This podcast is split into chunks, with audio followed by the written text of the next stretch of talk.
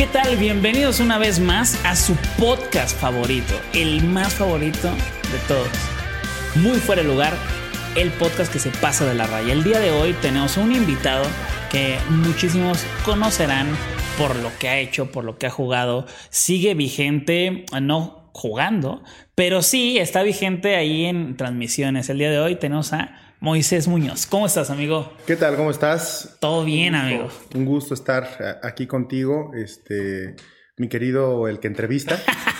Es que llega, me dice, güey, no sabía que era, pero te lo juro que todos me dicen, güey, no sabía que era formal y así. Sí, no, yo vengo con, con, playerita de mezclilla y tú estás listo para los 15 años. No, yo vengo de los, yo vengo, la neta es que vengo de una peda. Sí, sí, de una peda.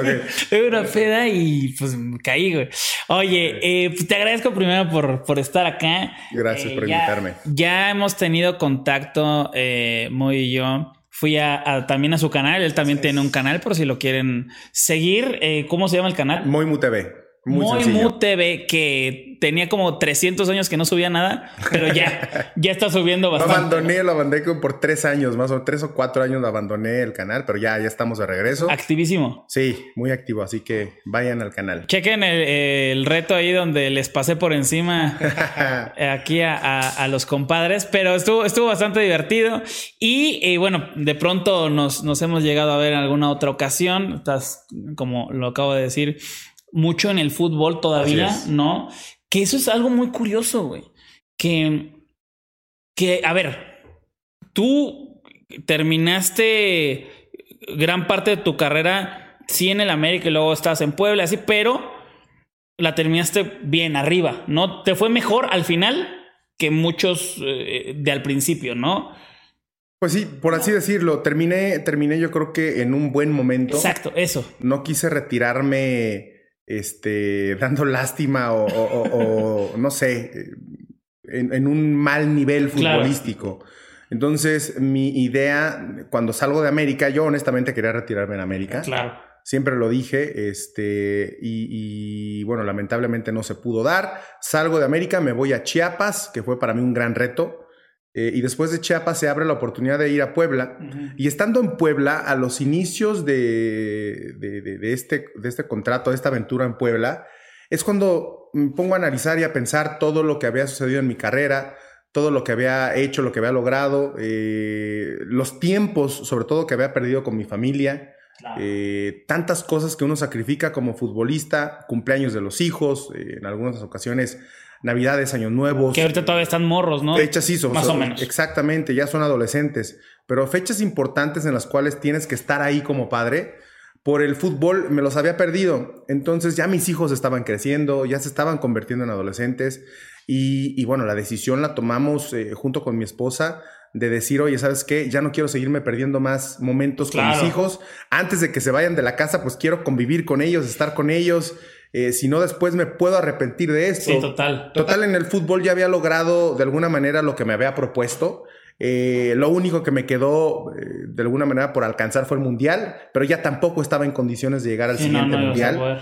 Entonces, pues tomamos la decisión de, retirarme y, yo creo que fue una buena decisión porque al mismo tiempo me, me permitió hacerlo en un buen momento, y perseguir otros objetivos, otros sueños, otros, eh, otras metas una vez ya retirado del fútbol. Y, eso estuvo, o sea, como que te retiraste en, un momento muy bueno porque también abriste la posibilidad de estar ahorita como estás comentando, analizando, ¿no? De pronto en programas de, pues de fútbol, de deportes, ¿no? Y, pues te ha ido bastante bien, me da muchísimo, muchísimo gusto.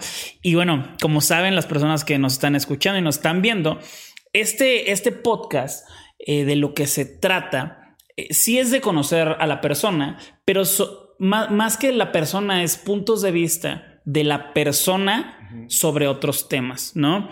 Eh, temas que viviste, temas que estuviste.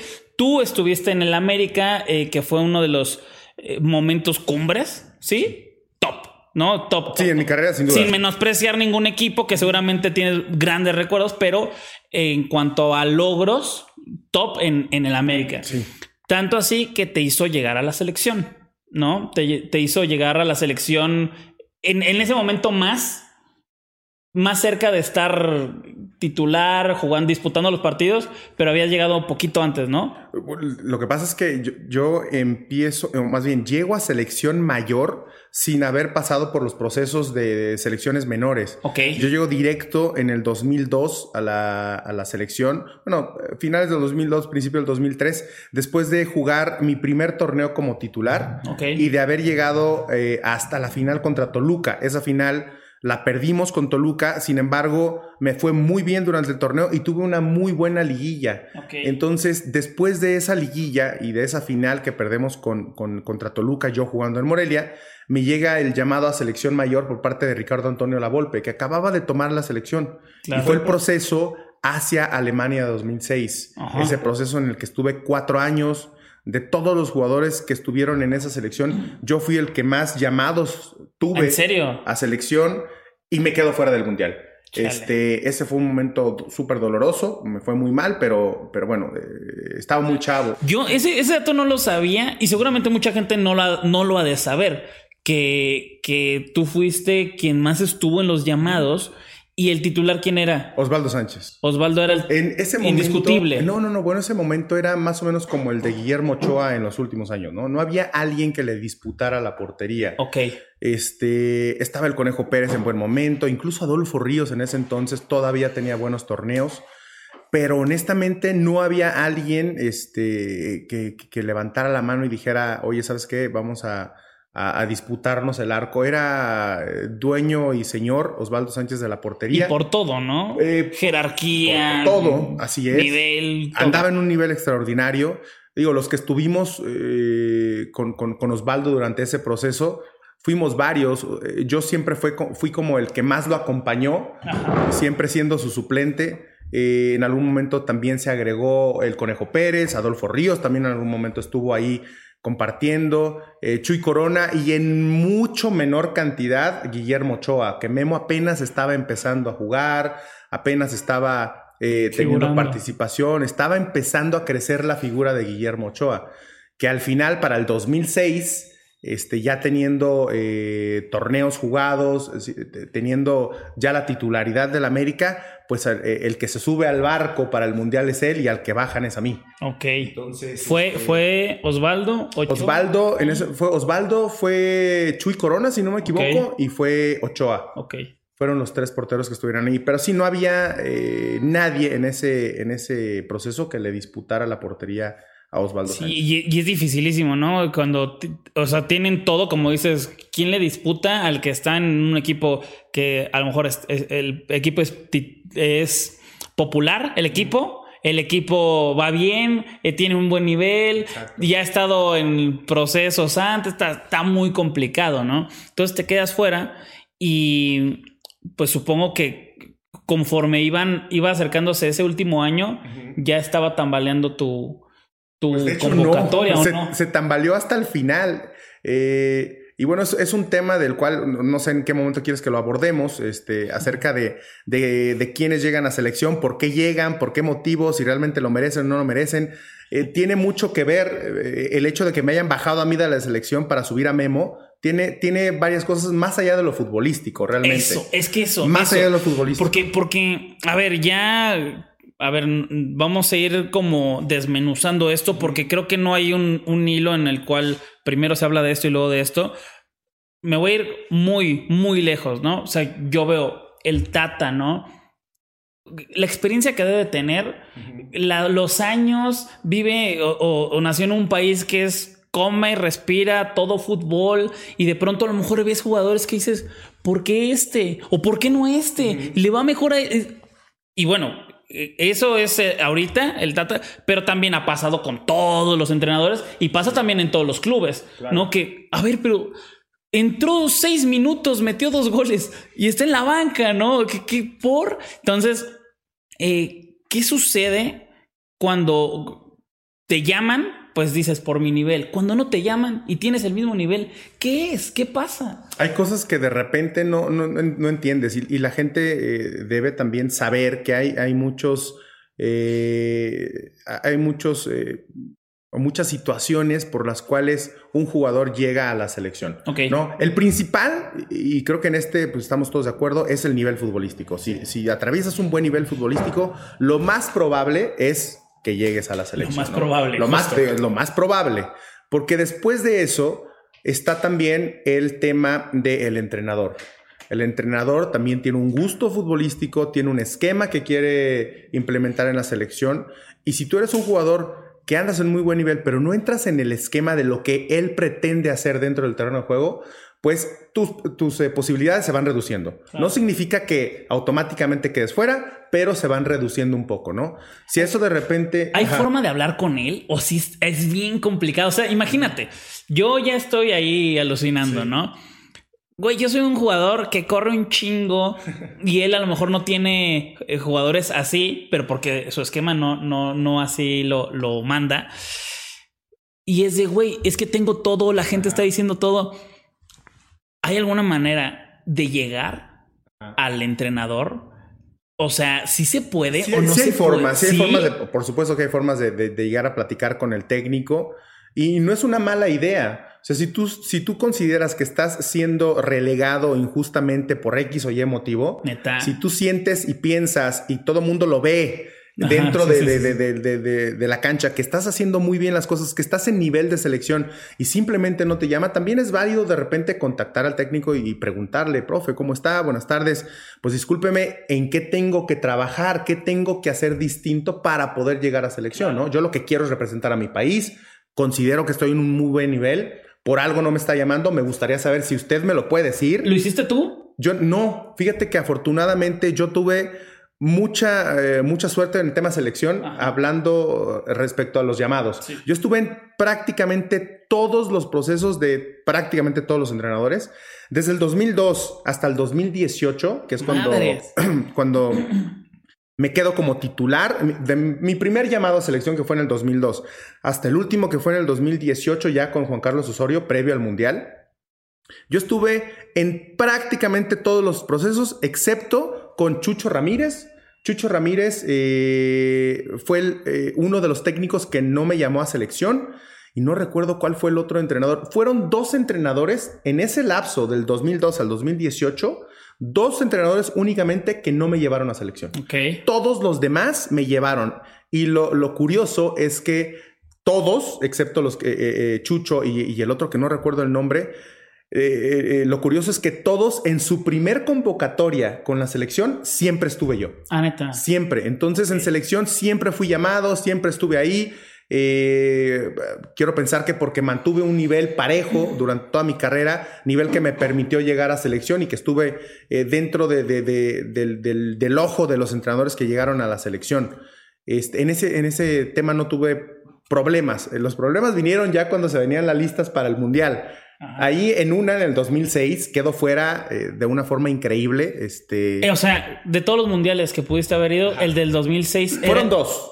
El del 2006 eh, creo que fue el que, sin duda, fue el que más me dolió y fue el que no entendí realmente. No, o sea, yo estaba, eh, estuve cuatro años, este, todo el proceso, me aventé un montón de convocatorias. Yo fui a jugar los partidos a las islas, porque a, a los partidos contra las islas y, y, estos, pues Osvaldo de repente no iba, ¿no? Le daban descanso y al que mandaban era Moy a jugar ¿Y estos partidos. Claro, sí, siempre. llegaba el balón. No perdí un solo encuentro. O sea, ah. con esto digo todo. Eh, y, y, y, realmente siempre estuve ahí, siempre estuve apoyando.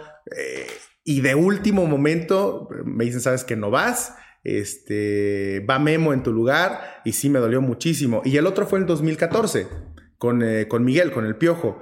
Un tema que ya todo mundo sabe, que me deja fuera de último momento también después de haber jugado el repechaje, claro. después de que salimos campeones con América, después de que gracias a ese campeonato él toma la selección, claro. lleva prácticamente a todo el América con algunos jugadores de León para sacar adelante el, el repechaje. Y, y, bueno, yo me sentía en el Mundial, o sea, no, no me sentía titular de la selección, pero me sentía en el Mundial, o sea, van tres porteros. Claro. Y, el, y el segundo portero y el tercero, pues nunca juegan. O sea, en la historia del fútbol mexicano, no recuerdo yo que algún portero suplente haya jugado algún partido. Digo, no se puede estar equivocado, pero no recuerdo yo que algún arquero haya jugado un partido. Debe haber, pero no, sé, no cercano. No lo sé, pero, pero tercero te aseguro que nunca. Sí. Entonces dije, pues por lo menos como tercer portero, este, puedo vivir la experiencia, por, ¿no? Por agradecimiento, por lo que quieras, por lo que habíamos vivido. Y de repente al último me deja fuera, Miguel también, lo cual eh, tampoco pude entender. Este, nunca hubo una explicación, nunca hubo un, nunca, una llamada por parte de Miguel, oye, ¿sabes qué? No vas a ir por esto, por esto, por esto.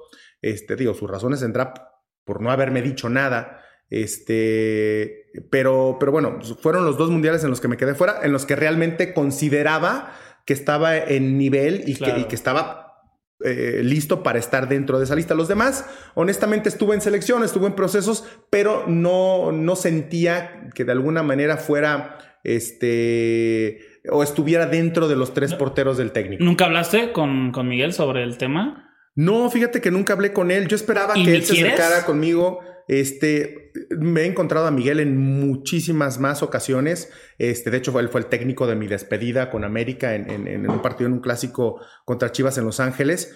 Y, y, sí, o sea, nunca, nunca tocamos el tema. Realmente seguimos hablándonos. Este, hay una, una relación de respeto, de amistad pero nunca me dio una explicación, tampoco yo se la pedí. Claro. La verdad. Este, te, te, sentirías incomodón. Siento que sí, siento que será una plática medio incómoda eh, y además sé que, que, también puede haber motivos y, eh, y, y, temas que a lo mejor me van a hacer enojar más. Claro. Entonces, prefiero ya no, no tocar ese tema con Miguel, ya fue no pasó absolutamente nada, este, y listo, ¿no? Que esa fue realmente mi última oportunidad claro. de, de, de, estar en un mundial, porque en 2018, a pesar de que estuve convocado con, con Osorio y que estuve siempre ahí, eh, realmente había... Sabías eh, que Sabía que, que, había pocas posibilidades de, de ir al mundial. Bueno.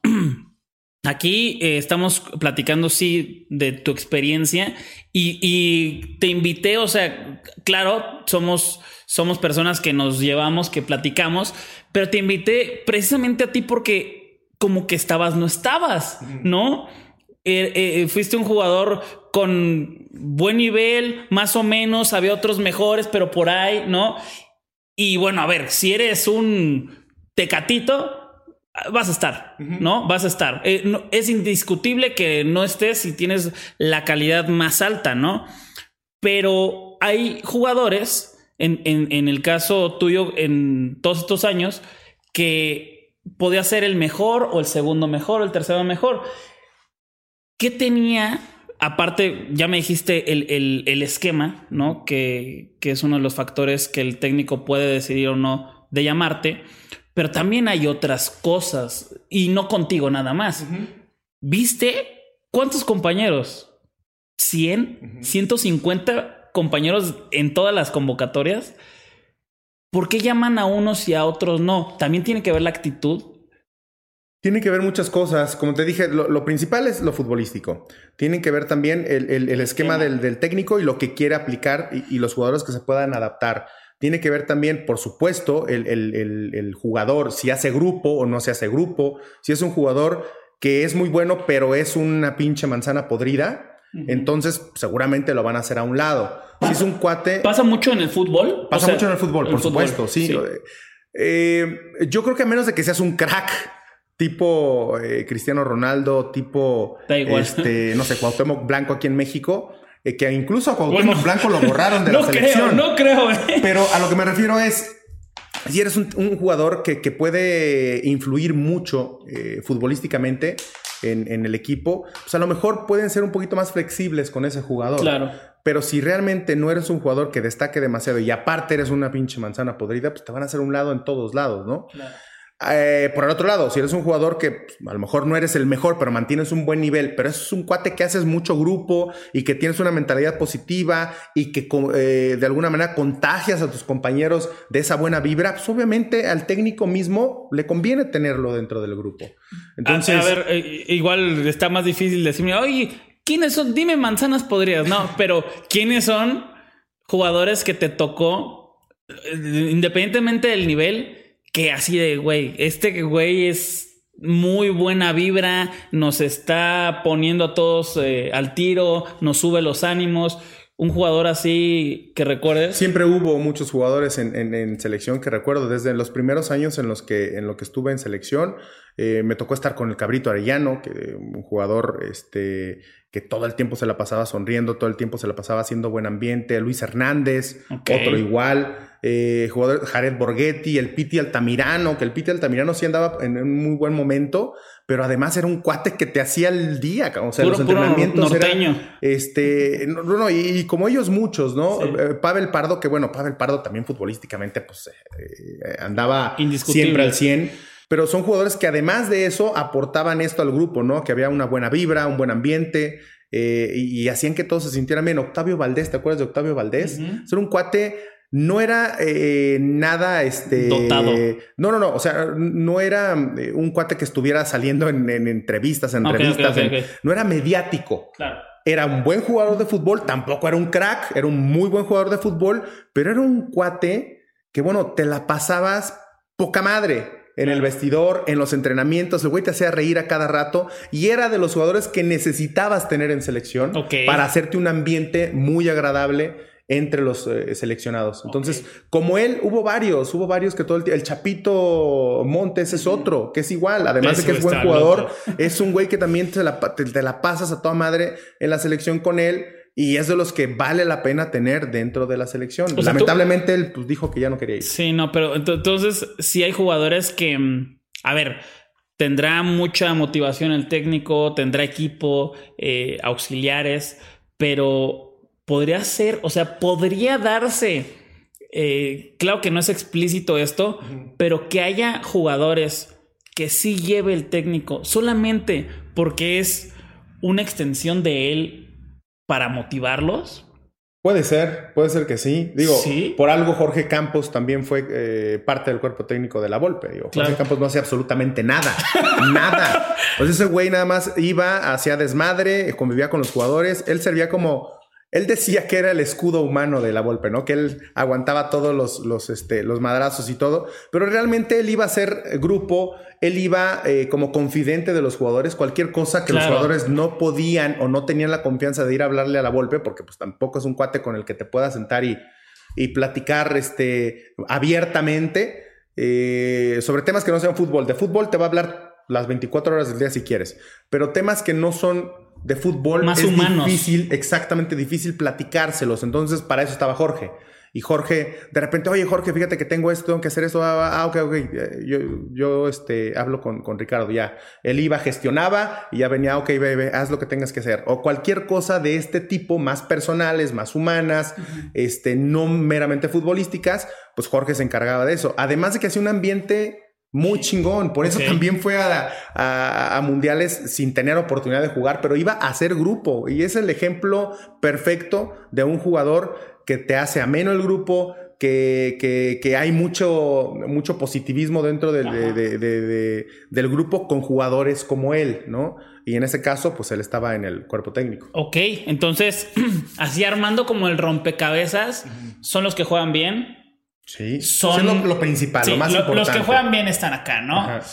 Los que juegan bien, pero son un pedo, están acá, no están. No existen. Puede ser que no estén, sí. Puede ser que no, no estén, ¿no? debe ser un dotado, ¿no? Debe ser un crack para que estés y que toleren algo de, de, las indisciplinas o, de, pues, no sé, la mala cara que va a poner en un entrenamiento, tal vez. Que hagan grupo, ¿no? Esa es, la otra. Importante. Que ahí ahí yo creo que es un, tema bien... Eh, no tan fácil de hablar para los futbolistas. Eh, los grupos, porque esto de hacer grupo se escucha chido, ¿no? Ah, pues qué padre. Pero de pronto cuando se habla de grupos en plural, ahí ya no está tan padre, ¿no? Porque puede ser que eso lleve a algún problema y no en la selección, en cualquier equipo. Claro. Pero eso es muy normal. Ajá. O sea, es muy normal que dentro del equipo haya grupitos, ¿no? De repente, pues los, en América, de repente los paraguayos se aislaban, de repente, este, alguno que otro extranjeros, o los más chavos, o los de experiencia, ¿sí me entiendes? Había diferentes grupitos que se iban armando. Pero eso, eso no, es, no es tanto un problema, ¿eh? Porque te, se entiende, ¿no? Generalmente tú pues, vas a encontrar a alguien con el que mejor te lleves Claro, y con no, él te sí, vas sí, a sí. juntar. Y de esos dos, de repente encuentran a otro que se adapte y que le interesen las cosas que a ti te interesan, además del fútbol. Y bueno, pues van a estar haciendo sus grupitos y va a haber gente siempre en todos lados con los cuales co- convivas mejor o con los cuales coincidas en muchas cosas y estés ahí por eso. Pero al final de cuentas, esos grupos, te repito, no son tan, tan relevantes siempre y cuando el grupo entero Esté bien. esté bien.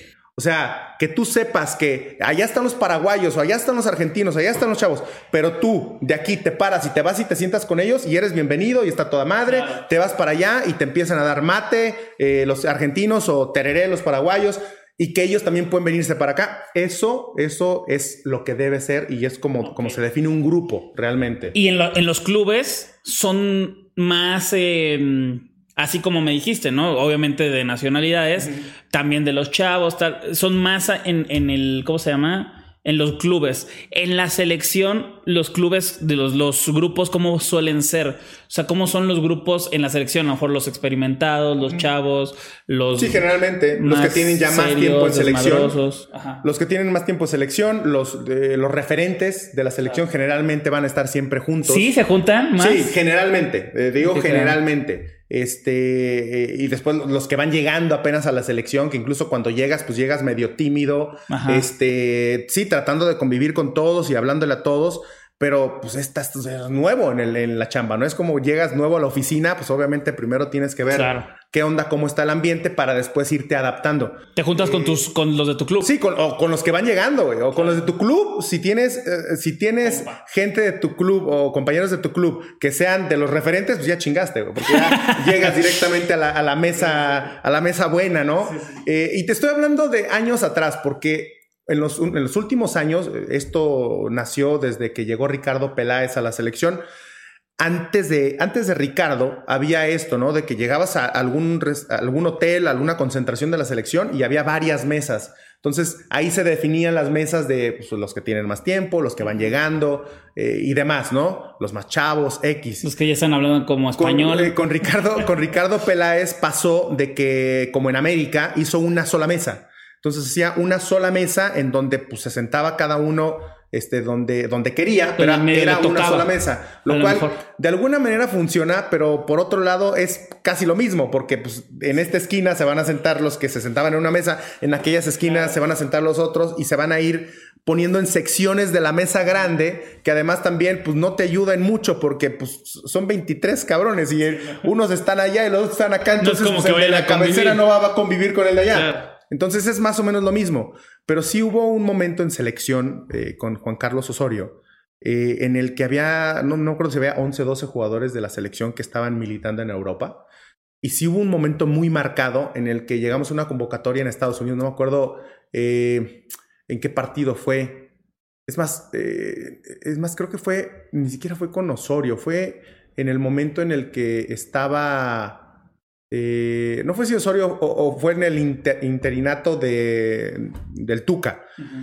Llegamos a la selección y, y de repente había dos mesas y en una mesa estaban sentados todos los jugadores que estábamos aquí en, eh, jugando en México en la liga y en la otra mesa inmediatamente se fueron los que estaban jugando en Europa. Entonces había una división muy cabrona que incluso nosotros volteamos a verlos y ¿por qué se sentaron todos juntos allá y por qué ninguno se vino para acá, no? Ajá. Y empezaron el desmadre, nah, pues estos güeyes se creen que son superiores, la chingada. no sé qué". hubo, ahí, Hubo ahí- raro. O sea, eh, ya sabes, comentarios medio entre broma y broma, pero que de repente eran serios. Entonces, en ese momento, ¿qué fue lo que hicimos? Nos paramos, eh, Miguel Ayun, eh, Chicharito, el Maza Rodríguez, que era de los que estaba jugando ya acá en México, este, y, y nos, nos juntamos y dijimos, oye, güey, este, eso se ve muy mal, cabrón. O sea, ve todos los, los europeos y todos los que juegan acá en México están muy divididos, güey, no, no mames, no podemos estar así, tenemos que eh, mezclarnos, unirnos, güey.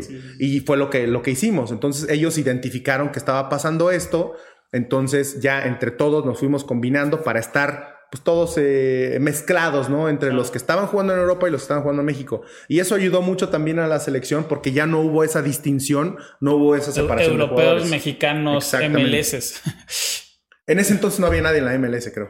Me, me dices que hay grupos eh, que, mira, para los que están escuchando o viendo esto, estoy armando el rompecabezas, ¿ok?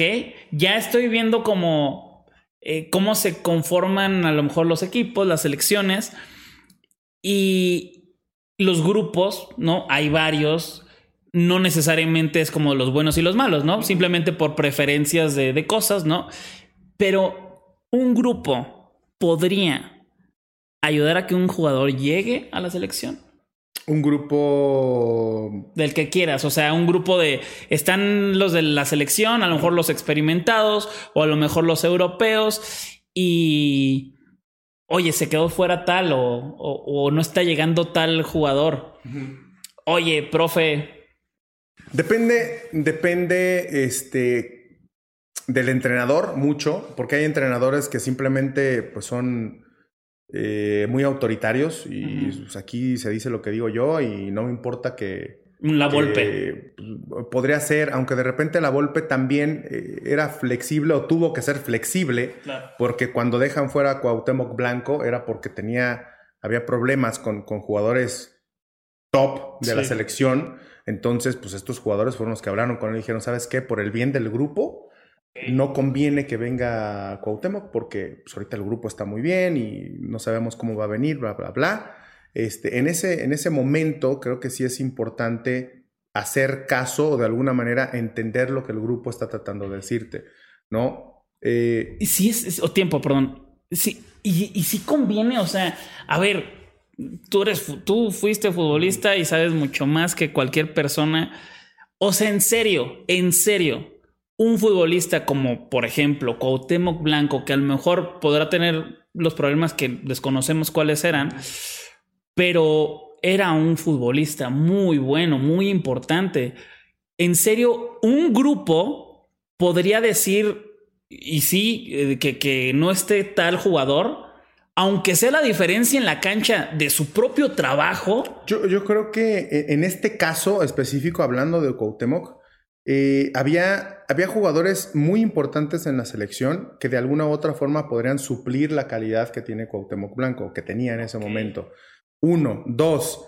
Había también el antecedente de que Cuauhtémoc había tenido problemas con la Volpe. Entonces, no, si, le costó mucho. Yo creo que si la Volpe no hubiera tenido un solo tema con, con Cuauhtémoc, eh, siendo como, como, es eh, la Volpe, seguramente habría dicho, ¿saben qué? entiendo lo que me están diciendo, pero lo necesito en mi selección.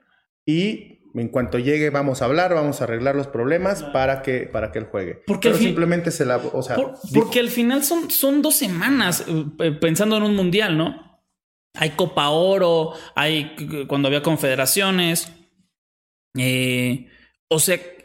Eso son para Copa América.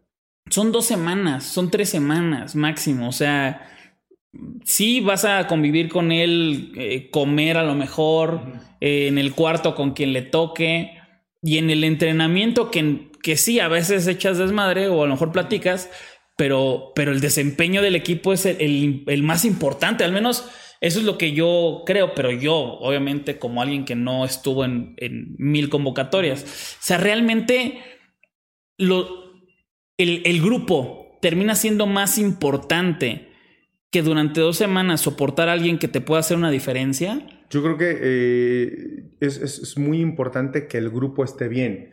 Si tienes un grupo que puede soportar a un jugador que a lo mejor no quiere tener, pero que reconoce que lo necesita en la cancha para trascender como grupo, pues entonces es válido.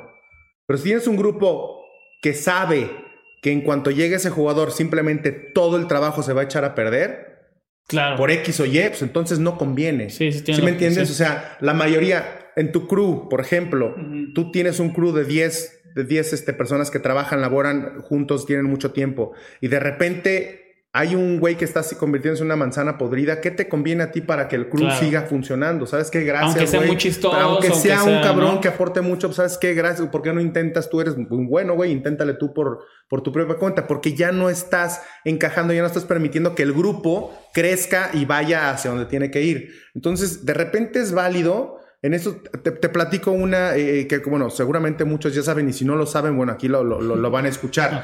Eh, para jugar la, la, final contra Tigres 2014, Nosotros acabábamos de ganarle no me acuerdo, a Pumas, creo que vamos a acabar de ganar a Pumas la, la, semifinal. Estábamos a nada de jugar, este era un lunes, el miércoles, perdón, el jueves jugábamos el partido de ida contra Tigres 2014.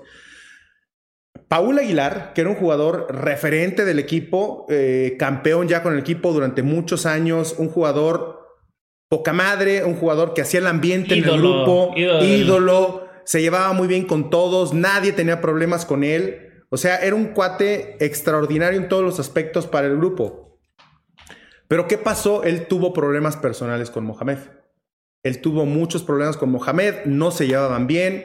Eh, Mohamed era el técnico. Aún así, Mohamed nunca lo hizo a un lado, siempre jugó, siempre fue titular, siempre estuvo porque sabía y entendía a Mohamed que lo necesitaba. Y como Paul no tenía problemas con el grupo, era simplemente con él, pues él decía, está bien, yo me, yo me, la, yo me la aguanto, no hay problema que no me lleve con él, pero el grupo lo necesita y lo pongo a jugar. Okay. Después de esa semifinal hubo un problema muy fuerte eh, entre eh, eh, Paul y, y Mohamed tan fuerte. Fue tan fuerte el problema que Mohamed lo hizo a un lado, lo relegó del equipo, le dijo, ¿sabes qué? No te quiero en mi grupo, adiós, ¿no? Obviamente esto a días de arrancar una final. Claro. Entonces, nosotros como grupo, como jugadores, entendimos que lo que había hecho Paul había estado muy mal. O sea, reconocíamos el gran compañero que teníamos, pero reconocimos que es un jugadorazo pero entendimos que lo que había hecho estaba muy mal y él se había equivocado. No había sido un error del técnico, había sido un error del jugador. Claro. Entonces, y de hecho nosotros le decíamos, Paul, no, güey, te estás equivocando, tranquilízate, no, que demás, ¿no? Pasó lo que pasó, no nos hizo caso a los que le, le estábamos tratando de orientar tienen el problema, lo corre Mohamed, se va con Ricardo Peláez a decirle pues, que lo había corrido Mohamed, que ya se iba. Ricardo Peláez dice, a ver, espérate, cabrón, no más, vamos a empezar, vamos a jugar una final como que te corrió el técnico. Regresa Ricardo Peláez y, le dice a Mohamed, oye, ¿sabes qué? Este, no, no, no, eh, Paul tiene que eh, integrarse al equipo, ¿cómo que lo corrieron? Tienen problemas Ricardo Peláez con Mohamed, tanto que Mohamed dice, bueno, pues ahí está tu equipo, juega tu final, yo me voy. Se sale Mohamed del entrenamiento con su cuerpo técnico. Y entonces ahí es donde nosotros nos quedamos como que, güey, o sea, espérate, ¿cómo que no tenemos técnico? ¿Cómo que no está Paul? O sea, el grupo es lo más importante, el equipo, estamos a nada de jugar una final. Entonces vamos en representación del equipo, fuimos Miguel Ayun, Oribe Peralta, Rubén Zambuesa y yo hablar con Ricardo Peláez y a decir, explicarle a Ricardo Peláez qué era lo que había sucedido. ese, ese, pinche Layún está en todo. sí, ese es, eh, de los líderes, es de los cuates con mucha personalidad. Fuimos nosotros cuatro, le explicamos a Ricardo Peláez porque él no estaba enterado de todo, no tenía el contexto de la situación. le, platicamos, lo que había sucedido y dice, ah, ok, perfecto. Entonces, ¿ustedes qué quieren? Ustedes como grupo. No, pues ya hablamos, porque antes de ir a hablar con Ricardo, juntamos a todos, los chavitos, los grandes, a todos, los juntamos a todos y dijimos, a ver, cabrones, ¿qué nos conviene a nosotros como grupo? No, pues nos conviene tener entrenador. ¿Cómo chingados vamos a jugar un partido, una final si no tenemos entrenador? Ok, a ver, ¿están de acuerdo que lo que hizo Paul está mal? No, pues sí, la neta sí estuvo, porque todos lo vimos, estuvo la chingada. Entonces, ¿qué hacemos? Pues no, pues queremos jugar una final. Ok, entonces quieren que vayamos a hablar con Ricardo para explicarle toda la situación y, que tengamos técnico para jugar. Sí, por supuesto. Ok, vamos. Entonces llegamos con Ricardo, le platicamos todo, dijimos el grupo está enterado, el grupo quiere que, tengamos técnico para jugar la final. Oye, pues no mames, no puedes, o sea, no podemos estar sin técnico. Entonces Ricardo entiende todo esto, lo que, lo que fuimos como grupo a explicarle, va a hablar con, con Mohamed este, y de repente sale Mohamed ya a dirigir nuevamente y salimos a la final. Paul Aguilar se fue, Ricardo Peláez habló con él y dijo, ¿sabes qué? Pues tú ya, chao, o sea, vete ya de vacaciones y el siguiente torneo nos vemos. Este, salimos campeones contra Tigres y terminando el torneo después de salir campeones, Mohamed se va. Sí, fue, fue, fue, una final Totalmente atípica. Digo, no, no les estoy, a, lo mejor muchos no se la sabían, les estoy platicando lo que sucedió, pero realmente era un tema que, ya se sabía, ¿no? Eh, que había quedado fuera Paul. Aquí se priorizó al grupo por encima de un jugador, eh, independientemente de que ese jugador pues era un gran jugador, siempre estuvo con el grupo, pero en esta ocasión se había equivocado. Claro. Así de fácil. Y cuando te equivocas, ni modo, si no lo aceptas y si no eres capaz de, de recapacitar, de no entender, pues bueno, lo siento mucho, pero primero está el grupo y ya después están todo lo demás. Y, y lo bueno es que todos estaban de acuerdo, porque en Sí. una de esas uno decía, unos decían que no, y ahí sí, ¿no? Un rollo, pero Lamentablemente para, Pa- para Paul había sido muy evidente Claro, que el claro. error que había cometido. total. O sea, no, no había forma de defender. Así que no puedes defender lo indefendible. Total, total. Bueno, me queda clarísimo la diferencia entre crack, grupo, error, ¿no? Que, que hay que hay que saber y hay que pensar. Eh, también dicen, por ejemplo, ¿no? El caso eh, más reciente, a lo mejor eh, de Ormeño, eh, de jugadores que están, pero que como no están en clubes a lo mejor importantes, no llegan. Eh, que igual y ni siquiera era por, por eso, ¿no? Pero se atribuye. Pero sí, sí es evidente que hay muchos jugadores que llegan por el club en el que están. Cuando hay jugadores que a lo mejor están en, en Puebla o, o en San Luis, o que están jugando un torneazo con compañeros que a lo mejor no tienen la calidad que el, que el buenísimo, ¿no? Que está en la selección. Sí tiene que ver el, el club en el que juegas. Yo creo que sí, sí tiene que ver. eh, te cuesta un poco más trabajo, Ajá. pero no significa que no tengas posibilidad. O sea, si estás en un equipo que no está bajo los reflectores semana a semana, en un equipo a lo mejor no tan, no, no- no tan reconocido en el fútbol mexicano, un equipo, no sé, eh, para ponerte ejemplos, el San Luis, el, este, tal vez, no sé, Necaxa, Juárez, eh, equipos como, como estos que no, que no tienen tantos reflectores, pues sí te cuesta más trabajo, eh, pero no significa que no puedas estar. No, no, claro, O sea, claro. Si eres un jugador pasa. que destaca en tu club y repito, encajas en el esquema del técnico nacional, obviamente te van a llamar. Esa es una realidad. Digo, yo estuve, mis primeras convocatorias estaba en Morelia, un Claro. equipo muy regional, un equipo que, que sí tenía el respaldo de la televisora, este, pero, pero tampoco es que eh, y tuvieran mucha injerencia en las decisiones de la federación. Y sin embargo, estuve en selección prácticamente pues, todo el tiempo que estuve en Morelia. Entonces, te cuesta un poquito de más trabajo, sí, pero al mismo tiempo, si destacas y tienes un buen eh, nivel futbolístico, estás. Hay casos, como te, te puedo poner un ejemplo muy específico de un jugador que en la actualidad no entiendo por qué no está en selección y es Fernando Navarro. Fernando Navarro de León, que Ahorita lastimado, mí- pero antes. Sí, pero antes de lastimarse, bueno, no entendía, un jugador plurifuncional. O sea, te- solamente le faltaba jugar de portero, nada más, pero jugaba de lateral, de mediocampista, de centro delantero, incluso en algún momento, jugaba por las dos bandas, jugaba donde, donde lo pusieras, ¿no? En el esquema de Nacho Ambriz. No entiendo o nunca entendí por qué no fue llamado, pero volvemos a lo mismo. Hay motivos que solamente el técnico sabe y pueden ser futbolísticos o no, pero no te los va a compartir y a lo mejor te van a decir y te va a, dar alguna explicación este, que no te va a dejar totalmente satisfecho. En algún momento llegué incluso a escuchar que por la altura, que porque a lo mejor no era un jugador tan alto y digo yo, no entiendo, pero el, pero el Chapito Montes sí estaba, ¿no? O sea, no Y, estaba y Navarro. que pero luego, se- y luego fue borrado también, ¿no? Que dices, ¿cómo? que fue borrado porque este, él, él creía que cuando iba a selección, pues simplemente no, no estaba teniendo las mismas oportunidades que los demás. Claro. Pero, pero sí, hay, hay situaciones y hay, y hay cosas que como aficionado, como espectador, en este caso, yo ahora como analista, pues no entiendes, porque ves semana a semana un jugador que está destacando, destacando, destacando y la está rompiendo, rompiendo y de repente no lo llaman a la selección y dices, ¿Qué necesitan? pues no? exacto, ¿qué Por le e- hace falta? Por eso luego surgen las eh, teorías conspirativas, ¿no? Es que no está en el América. No, estuviera en Chivas, más fácil. No, pues que en Cruz Azul. Pero por eso, por eso te pregunto, ¿no? O sea, el reflector a lo mejor podría estar mejor en otro club. E incluso, no sé, hoy en día, claro, el América es el América, y Chivas es Chivas.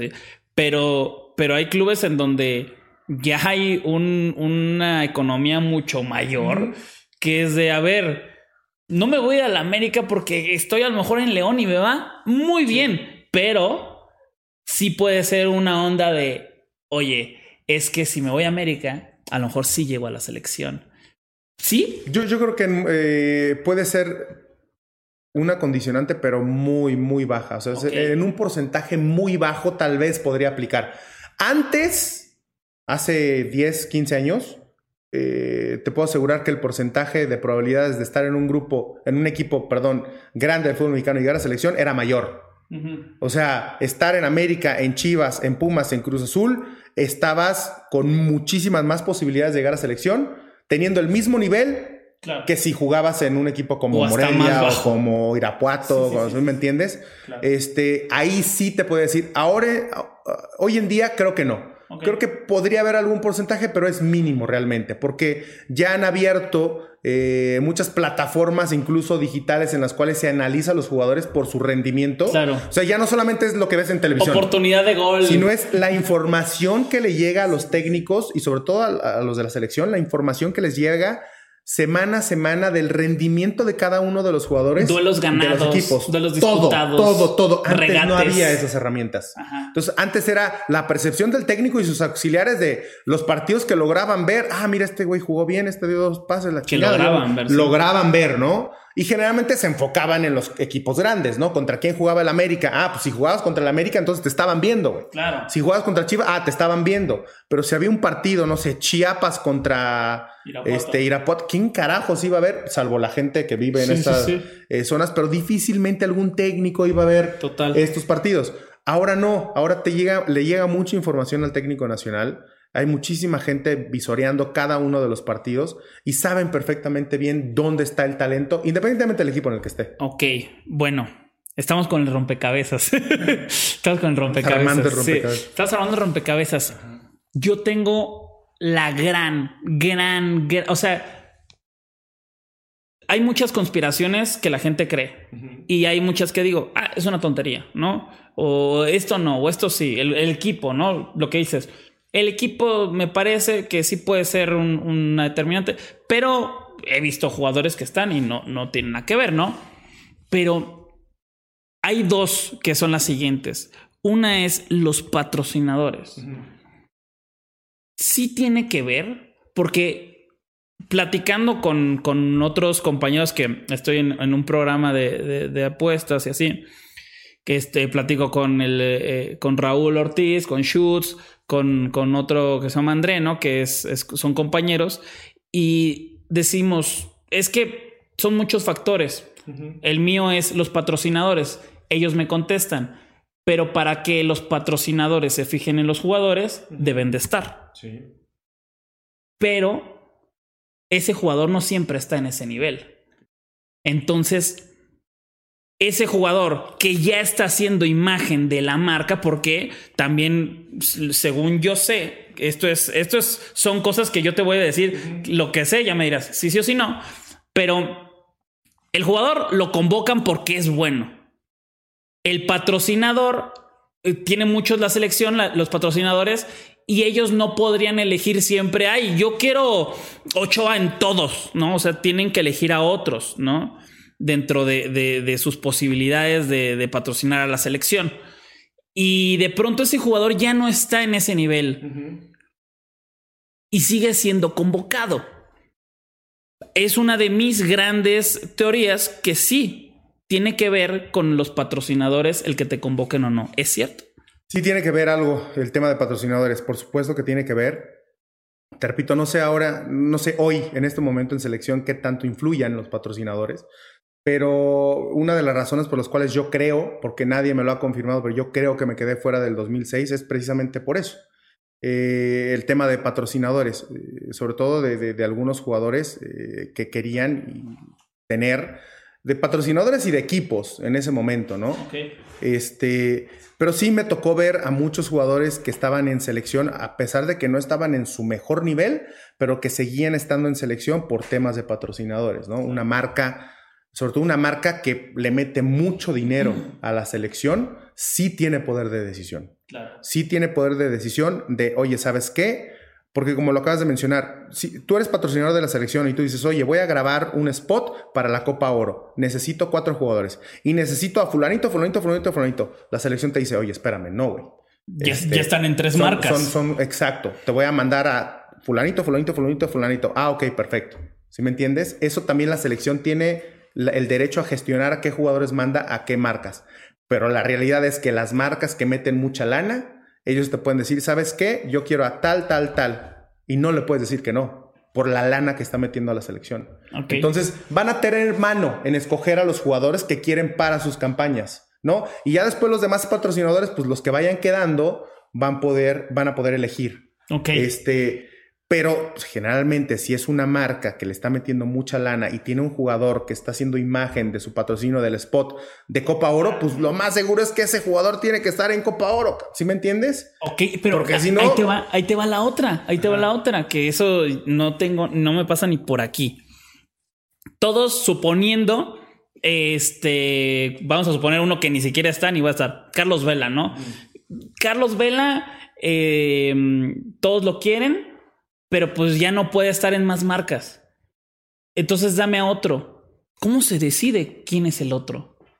¿Por qué? ¿Por qué? O sea, Moisés, ¿por qué dirían que Moisés y no eh, Corona. Porque una marca pide a, jugador, a este jugador por específicamente. Eh, no, o porque también la, selección lo ofrece, ¿no? O, es más bien la marca. No, más bien es la marca. Ah, la marca es la que dice, oye, ¿sabes qué? Voy a grabar un spot. El spot tiene que ver con que voy a mandar un despeje y el eh, jugador la va a controlar de pecho y de repente va a tirar a gol. Entonces necesito un portero que despeje, necesito a un delantero que recepcione y tire a gol. Ok. Entonces, obviamente, automáticamente necesitas un portero, necesitas un delantero, ¿no? Uy, Henry Martin ahí sí no, va a poder ni pues, grabarlo. Ahí, vas tú, ahí va, eh, y, dices, ok, ¿qué porteros eh, pretendes o a quién quisiera? pues quiero a Memo y quiero al, al, Chucky. Oye, pero Chucky no me vale madre, quiero al Chucky. ¿no? Y es una marca que está metiendo un montón de lana, pues obviamente, órale, van, ¿no? Si eres, si ya, si esos dos jugadores ya están en muchas este, campañas, de publicidad y hay otros que pues, no tienen absolutamente nada, le vas a decir, oye, ¿sabes qué? este hoy ya lo tengo acá. Y a lo mejor no eres una marca que mete mucha lana, ¿no? Pero pues tienes derecho a escoger jugadores. oye, este, pues fíjate que a Memo y al Chucky, pues ya lo tienen en un montón de campañas, como o sea. Y por ejemplo, pues está Cota, que Cota no tiene ni una sola. Y está Henry Martín, que tampoco tiene ninguna. ¿Cómo ves? Órale, pues va, ¿no? Entonces, al fin de cuentas, son seleccionados y van a estar en el mismo torneo. Claro. Eh, entonces, en ese, en ese caso, también la selección se encarga de que todos los jugadores tengan oportunidad de participar en campañas de publicidad. Eso, en eso, en eso lo, hacen muy bien y no dejan que alguno que otro acapare todas, ¿no? Porque ni se puede. Ni siquiera se Porque aparte no se puede, por temas de tiempo. No Ajá, y aparte, si, si es tan importante, va a tener un chorro de cosas, ni siquiera a lo mejor va a estar en México. El único que puede hacer eso era el piojo. Él sí estaba en todas, absolutamente todas, todas, todas las que pudiera ver. Y aunque no fueran de la selección. Sí, eh, encontraba el tiempo para grabar lo que fuera, pero estaba en absolutamente todas. Bueno, eh, esa, esa pieza del rompecabezas está muy grande, muy grande y se termina casi de armar. Eh, la otra es que, que, creo yo también es importante, o no sé, son representantes. También es, es factor para que esté en la selección Mira, eh, el, tema de representantes en selección, yo creo que, no sé antes, pero eh, en el tiempo en el que yo estuve en selección, yo no recuerdo en ningún momento haber escuchado o haber sabido de algún eh, representante que tuviera injerencia en selección. Ok. Digo, no te puedo decir que no, tampoco te puedo decir que sí. Yo no puedo afirmar absolutamente nada porque no me consta. De todo lo que yo te estoy hablando y lo que te estoy diciendo es a mí me tocó vivirlo, ¿no? A mí me tocó ser uno de esos jugadores que no tenía muchas participaciones con, campañas y de repente me hablan y me dicen, oye, ¿sabes qué? Pues le toca a ti, a ti, a ti, a ti, a ti, este, ir para acá. A ti, a ti, a ti, le toca ir para acá, ¿no? De repente nos asignaban a los que no nos pedían mucho las marcas. Por eso me atrevo a hablar de esto, ¿no? Y de todo lo de Cuauhtémoc Blanco, digo, pues yo lo, lo supe y como lo supo muchísima gente, alguna o que otra persona no. Y todo lo que te estoy diciendo a mí me consta. Pero en este tema de los representantes, yo no te puedo afirmar ni te puedo decir, que te digo, no lo dudo, pero tampoco te lo puedo confirmar. Porque los representantes sí, sobre todo antes, ¿eh? antes tenían mucha injerencia. Y si hablamos de un representante que tuviera mucha injerencia en un equipo, era Carlos Hurtado en Cruz Azul. Digo, esto ya todo el mundo lo sabe. Eh, eh, o sea, esto que te estoy diciendo, sí, en clubes. Sí, en clubes por mucho tiempo eh, Hurtado tenía un monopolio impresionante en lo que era Cruz Azul. Él decidía qué jugadores iban a llegar al club. Hasta, hasta, se pone, hasta hay personajes que interpretan gente de la vida real en series, ¿no? Que, sí, sí. que, este, hay series que hablan de eso, ¿no? Ahora no sé, yo digo, esto, esto fue muy, muy sabido por la opinión pública. Eh, y dentro de los futbolistas nos enterábamos de muchas cosas que pasaban con, eh, en Cruz Azul con este señor. Este, pero en selección, honestamente, no, no sabría decirte. No, no sé, porque ahí sí no sé nada, ni me, ni me atrevo a, afirmar absolutamente nada porque simplemente no, no lo sé. Ok, ok, bueno, eh, creo que ya tengo el, mapa más, más armado y me queda muy claro, pues, un montón de cosas que en serio te agradezco mucho por, por compartir. Es bien difícil el el poder saber la psicología del técnico, porque al final él decide, aunque ya vimos que hay factores que, que el técnico le puede encantar a este jugador, pero si está loco, ¿cómo, cómo lo convocas? Claro, o a lo mejor eh, cometió alguna indisciplina. Claro, se peleó casi a golpes o a golpes con él, ¿cómo? ¿Sabes? Entonces es, es, es complicado y ya como para, para finalizar, amigo, ¿Cómo, ¿Cómo, sientes esta, estos llamados a la selección, independientemente de nombres, no? Lo, ¿Los ves bien? ¿Los ves raros? ¿Los ves? Eh, ¿Te, terminan de gustar los llamados? Los de ahorita. Sí, yo creo que ahorita están eh, jugadores que, que, que, se merecen un lugar en selección. Ok. Este, jugadores que tienen la capacidad para poder representar a nuestro país y sobre todo también eh, creo que dentro de lo que quiere el técnico, pues ha escogido, ¿no? Eh, y, ha escogido bien. Eh, lamentablemente estamos atravesando una etapa en la que no hay tantos centros delanteros goleadores este, de, dónde, de dónde escoger, ¿no? y los que han tenido su oportunidad de los que han tenido su oportunidad, pues Henry Martínez es el único que está con, posibilidades. Alan Pulido actualmente está lesionado.